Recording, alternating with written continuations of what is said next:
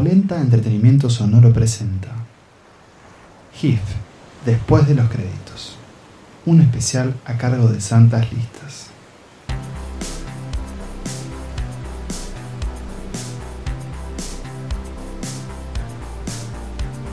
Bienvenidas y bienvenidos a este segundo episodio de esta trilogía que aquí en Santas Listas estamos haciendo en asociación con el GIF. En este episodio vamos a hablar de la segunda película que se pudo ver en el festival. Estamos hablando de Lo mejor está por venir, la película china que estuvo precedida por el cortometraje El agua te arrepentirá. Mi nombre es Nicolás Tavares y saludo a mis compañeros Emanuel Bremerman y Pablo Estarico, a quienes ya les doy la bienvenida y el placer de estar de vuelta con ellos en este episodio. Bueno, Nico, Pablo, es un placer estar acá para esta segunda función eh, de esta unión entre Santas Listas y el GIF. Una vez más, el José Ignacio International Film Festival abre, digamos, las puertas del cine internacional. Recordemos que en su programación pasada pudimos ver, por ejemplo, Parasite, Bacurau, una de nuestras películas favoritas en los últimos años. Cold War en su momento. Cold War también. Y acá nos vamos con eh, esta película del director Jing Wang, eh, que es su debut, su primera película. Él es más conocido por trabajar, eh, o más bien ser el asistente de dirección, el, segundo de eh, Jia Sanke, otro gran director chino y que acá debuta con una historia que nos toca muy de cerca porque es de periodismo. Pero antes de adentrarnos, sí, antes de adentrarnos en, el análisis, en nuestro comentario, en nuestra reseña, tenemos como eh, en todo lo que ha sido estas, estas funciones del, del GIF, cortos nacionales, eh, en una programación también muy diversa, muy rica, que eh, es una antesala de lo que se está haciendo y de lo que se viene para el cine uruguayo. Emma, ¿qué fue lo que vimos en este caso? Sí, en este caso vimos El agua te arrepentirá del director Marco Bentancor y bueno, les voy a leer brevemente la sinopsis. Sobre un bote a la deriva yace un hombre malherido. Está solo en la naturaleza inhóspita del río, acechado por una criatura acuática que amenaza con quitarle la vida. El hombre guarda un secreto que pronto emergerá desde la turbiedad del agua. Creo que estas líneas dejan bastante claro las sensaciones que genera este corto, ¿no? Esta, esta especie de mezcla entre un cuento de Quiroga, en donde sentimos como el calor, la humedad, las heridas, eh, y también con estos tintes fantásticos, esto, bueno, eh, la sinopsis lo dice, hay una especie este, de, criatura. hay un misterio en el agua, sí. Y lo que hay es, eh, un gran manejo del suspenso y un gran manejo técnico, porque justamente arrancamos esta historia en media res con nosotros y el protagonista arriba del, bote, sin saber qué pasó, sin saber qué pasará. Y empezamos un juego casi que de preguntas y respuestas, ¿no? ¿Por qué está ahí? ¿Quién es? ¿Y qué es lo que lo acecha? Eh, Marco eh, es junto con Alejandro Rocky o Rochi, son los fundadores de Polisemia Pictures, estos, que digamos son como la gran promesa del cine canario. Y este es un cortometraje filmado justamente en el río Santa Lucía y que aprovecha mucho el uso de esas locaciones. Y ellos particularmente vienen trabajando a través de, diferentes cortometrajes. Bueno, Emma un poco lo, presentaba, ¿no? Un suspenso natural y un suspenso criollo. Eh, Nico, ¿a vos qué, qué sentiste viendo el agua te arrepentirá. Es muy, muy inquietante, se maneja muy bien esa, esa tensión, sobre todo en su, en su primer tramo, digamos, cuando se va sugiriendo lo que, lo que está pasando y se van dando las pistas que después llevan a la, a la revelación.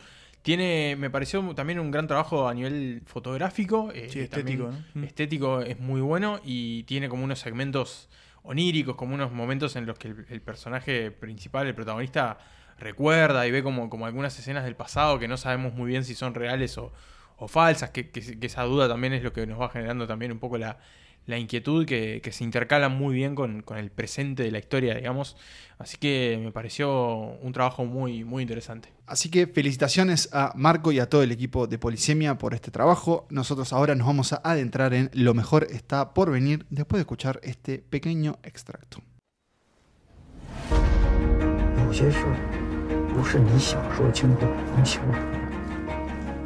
咱们当记者，改变不了什么， 你只需要把那些发生的事情记下来就可以了。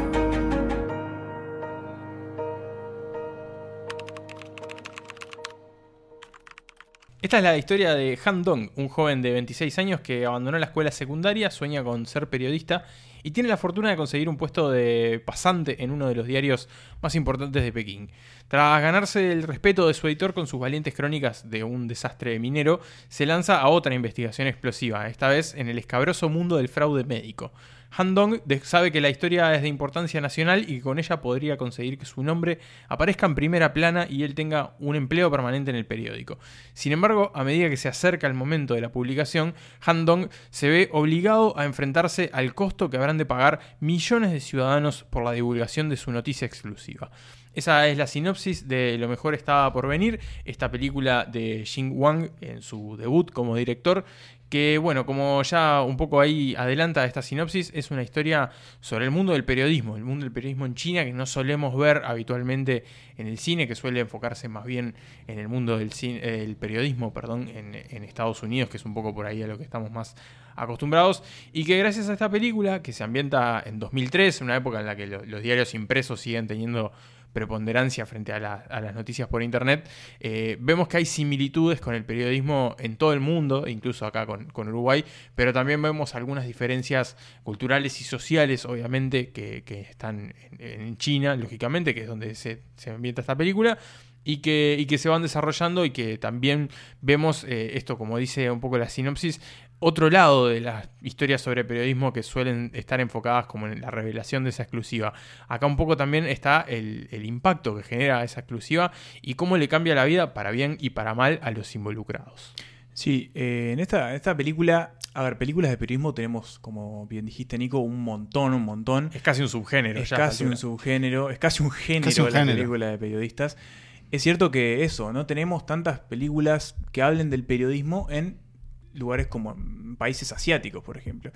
Eh, para empezar hay que decir que lo mejor está por venir tiene una estructura bastante simple, no en el sentido peyorativo de la palabra, sino en cómo elige contar su historia. Vemos cómo este joven bastante idealista en algún punto quiere conseguir un trabajo como periodista. Como todo periodista joven, idealista. Cómo lo consigue. Y en un medio tradicional importante y grande. Claro, en un diario, un diario muy grande cómo lo consigue, cómo bueno consigue sus primeras historias, cómo se encuentra con una historia mucho más grande y bueno, las cosas que, empiezan a surgir para, para, ese, para ese lado. Eh, Creo que en la primera parte de la película, a mí personalmente lo que más me interesó, y quizás por alejarme, por, por ya tener como este trillo en las películas de periodista, es toda la situación de lo que implica llegar a una ciudad como Beijing hoy, ¿no? Cómo es esta cuestión de, del hacinamiento por la cantidad de gente que vive en esa ciudad, cómo esta ciudad en algún punto se transforma en algo inabarcable para todos, para cualquiera de sus ciudadanos, y cómo es de verdad un, bastante difícil la vida, la vida de ahí, ¿no? Bueno, y algo que, un poco va por debajo también, eh, es un poco que, está retratado en este, este protagonista, es el, típico éxodo del, interior, por decirlo de alguna forma, a la, ciudad, ¿no? Porque él viene del, noreste de China, ¿no? no mm. es de la ciudad, sino que él viene de otra ciudad mucho más pequeña, al igual que en sus amigos, y es algo que están continuamente comentando de cómo para, también se hace bastante complicado aclimatarse a la ciudad y como la necesidad también de tener que ir a la ciudad para encontrar el, trabajo buscado. ¿no? Y no solo eso, porque en esta, llamémosle, carrera de ratas, a lo que todo joven trabajador tiene que, adentrarse, sino que la película también deja entrever eh, el clasismo que hay dentro de la sociedad china, porque muchas veces, eh, digamos, el protagonista va a ver que es un problema que él no proviene de una universidad importante, no cuenta con tal vez los estudios que se espera de un periodista. Y en un, en un, en un rubro que, de hecho, los estudios terciarios, por ejemplo, tampoco son tan preponderantes, porque ellos se lo dicen, pero aún así como que no le dan la oportunidad. Totalmente, y eso en realidad se refleja en, el resto de, de, los trabajos, digamos, en esta, en esta sociedad. Em, nosotros en nuestro primer episodio de este especial colaborativo entre el GIF y Santas Listas hablamos de Nomadland y de, esta película con Frasen McDormand como un personaje buscando una nueva vida y cómo hacíamos ese viaje con ese personaje. Eh, no es una situación disimilar en el porque nosotros no solo llegamos a, a esa reacción, a ese diario, a través de él, sino que también de alguna forma vamos haciendo periodismo con él, porque muchas de las escenas que él va, más bien digamos, de, los, de, las tramas criminales que él va descubriendo, las hace a través de la observación, ¿no? Y del movimiento en donde va llegando a lugares y para la oreja o mira... infiltración. Claro, mira a alguien, también se infiltra. Y nosotros lo, lo, acompañamos. Es una película que está también cargada de primeros planos o de planos medios, en donde lo vemos a él observar, lo vemos prestar atención. Y siempre está ese juego de miradas, no solo con él, sino también con eh, su contraparte que sería como el periodista más serio, ¿no? Más aguerrido, más, más, profesional, claro. Y, se da como esa cosa de maestro y pupilo, vení, yo te muestro, eh, te muestro cómo es. A nosotros nos toca de cerca también porque, bueno, somos periodistas. Entonces, alguna idea tenemos de, lo que es la vida en la redacción. Eh, las cosas buenas y las cosas malas, ¿no? Lo atractivo y el magnetismo que hay en el periodismo, pero también los los, los, vicios y lo sacrificado que es eh, incluso vemos cómo la vida de él también empieza, la vida de él fuera del diario empieza a desmoronarse. Claro, le, empieza a pasar factura. Sí, exacto. Como, como vos decís, para nosotros también, bueno, vemos que eso que decíamos al principio, ¿no? Que hay cosas del periodismo que aplican a cualquier parte del mundo. Un poco lo, malo también, como esa cosa de, bueno, no tener muchas veces horarios o estar atrás de algo y estar todo el día con, con eso. Pero también eh, algo que en un momento le dice uno de estos más veteranos a, este joven es que, que, para muchos el periodismo en realidad no es un trabajo, sino que es más bien una, una pasión eh, y que bueno, con el paso del tiempo uno también va entrando en ciertas rutinas y se va desgastando, que es algo que también lo, vemos. Y como decíamos hoy, es un personaje muy idealista que también se va enfrentando con, con la realidad. Es un personaje, en cierta forma, esta es una de esas películas un poco de coming of age, ¿no? Como en inglés se suele considerar esas películas de, maduración. Y vos, Pablo, decías, comparabas con, con, Nomadland, con este personaje que busca su nueva vida. Y creo que también es, más que el periodismo y más que la investigación, que sin duda que es uno de los ejes de la película, esto no lo dijimos, es una película que está basada en hechos reales, hmm. en una investigación real periodística. Eh, tiene también como esa cosa del personaje buscando su lugar en el mundo y qué quiere hacer y qué, va a generar con su trabajo. Claro, cuál es su propósito. Y, justamente en la búsqueda de este propósito también funciona para partir la película en dos mitades bien diferenciables, me parece a mí. La primera, bueno, este camino en los inicios del periodismo, las pruebas las hacía, los primeros artículos, cómo esto afecta también en su vida personal. Y después cuando se encuentra con esta historia, y ahí me parece que la película cambia y se vuelca o se, se adentra de lleno en eh, precisamente la investigación que, bueno, ustedes ya la vieron, eh, trata sobre qué lugar tienen los, los pacientes o las personas que eh, portan el virus de la hepatitis B en China. Mm. y la discriminación que hay la discriminación que hay, cómo los recibe el país, en qué situación están. Cómo afecta sus carreras. Cómo ellos intentan evitar esos dilemas que les genera también. Y en algún punto conversando un poco de la película antes de hacer el episodio, Pablo, vos habías mencionado otra película que en algún punto se toca también con esta que es eh, Dark Waters de Todd Haynes, una película donde también no tenemos un periodista, tenemos un abogado que se encuentra con una historia de tipo sanitario, de político sanitario. Y que hace una labor investigativa. Y que hace una labor similar y cómo también repercute en su vida privada. Y acá pasa lo mismo, porque esta historia sobre la hepatitis B termina repercutiendo en la vida privada de este, de este periodista y generándole dilemas morales y, éticos. A mí me sorprendió eh, que, digamos, Jin Wang como, como discípulo de, de Jia Shanke, y de paso recomiendo su, la última película de él, Ash is Purest White, eh, él tomó un camino tradicional. Es una película de estructura tradicional con algunas escenas que, digamos, un poco más, fantásticas, más fantásticas que para mí... Que salen un poco del... Sí, salen de, ese esquema clásico y creo que logran elevar un poco más eh, la película. Pero eso no quiere decir que no haya eh, una búsqueda arriesgada, sobre todo para mí, en, por ejemplo, en cómo se filman algunos espacios interiores. Es una película de mm, donde hay cierta decadencia en la ciudad, donde priman los colores amarillos y verdes. Eh, y sin embargo, siento como que nunca te perdés en ese Beijing. Si bien al principio, es cierto, por ejemplo, en la escena inicial, ustedes recordan, lo muestran en esta feria de trabajo. Y decís. Las multitudes. Claro, ¿cómo.? claro, acá ah. claro, desde nuestro ojo occidental ya no podría vivir eso. Pero sin embargo, después, cuando ya lo vamos, lo vamos viendo a él justamente metiéndose en esos recovecos oscuros de la ciudad, es muy interesante el, el uso que se hace de la geografía y bueno, de la fotografía para mostrarlo así. Es de alguna forma una película tradicional, pero que logra salirse de, ese camino, mm, digamos... Más habitual, más conocido. Más, transitado. Y, bueno, plantea esto, de nuevo, una película de periodismo en China.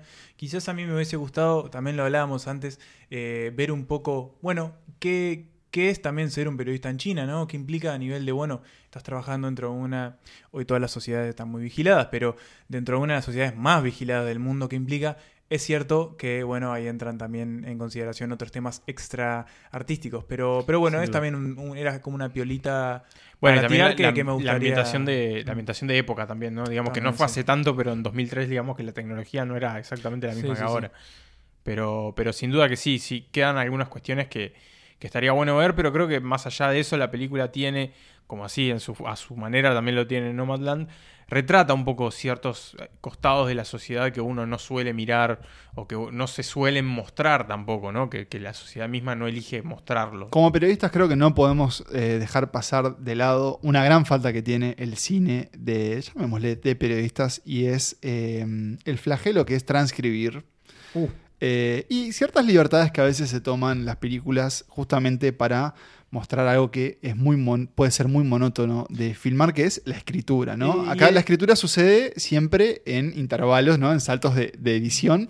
Esto es solo una pequeña puntilla que quería hacer, porque bueno, nos toca de cerca. Es mucho más este, monótono de la vida del periodista de lo que parece en el cine. De lo que parece. De todas formas, eh, tiene un ritmo ágil, tiene misterio, tiene crimen, así que la verdad es que tiene un poco de todo y creo yo que fue, eh, creo que es muy bienvenida en esta programación 2021 del José Ignacio International Film Festival.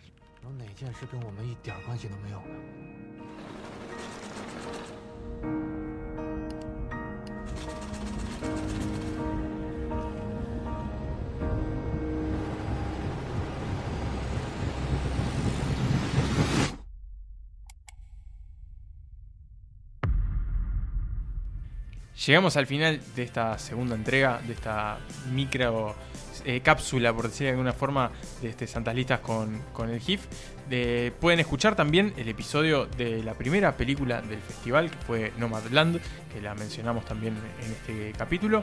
Ya está disponible y en un par de días nos volvemos a reencontrar para el cierre del festival con Druk, la película del danés Thomas Winterberg. También pueden escuchar en esta misma plataforma o en cualquier plataforma de escucha de podcast donde ustedes desarrollen esa actividad las otras cuatro temporadas de Santas Listas que hemos grabado en los últimos cuatro años con Pablo y Emanuel. Nos despedimos y nos volvemos a encontrar en la próxima función. Muchas gracias.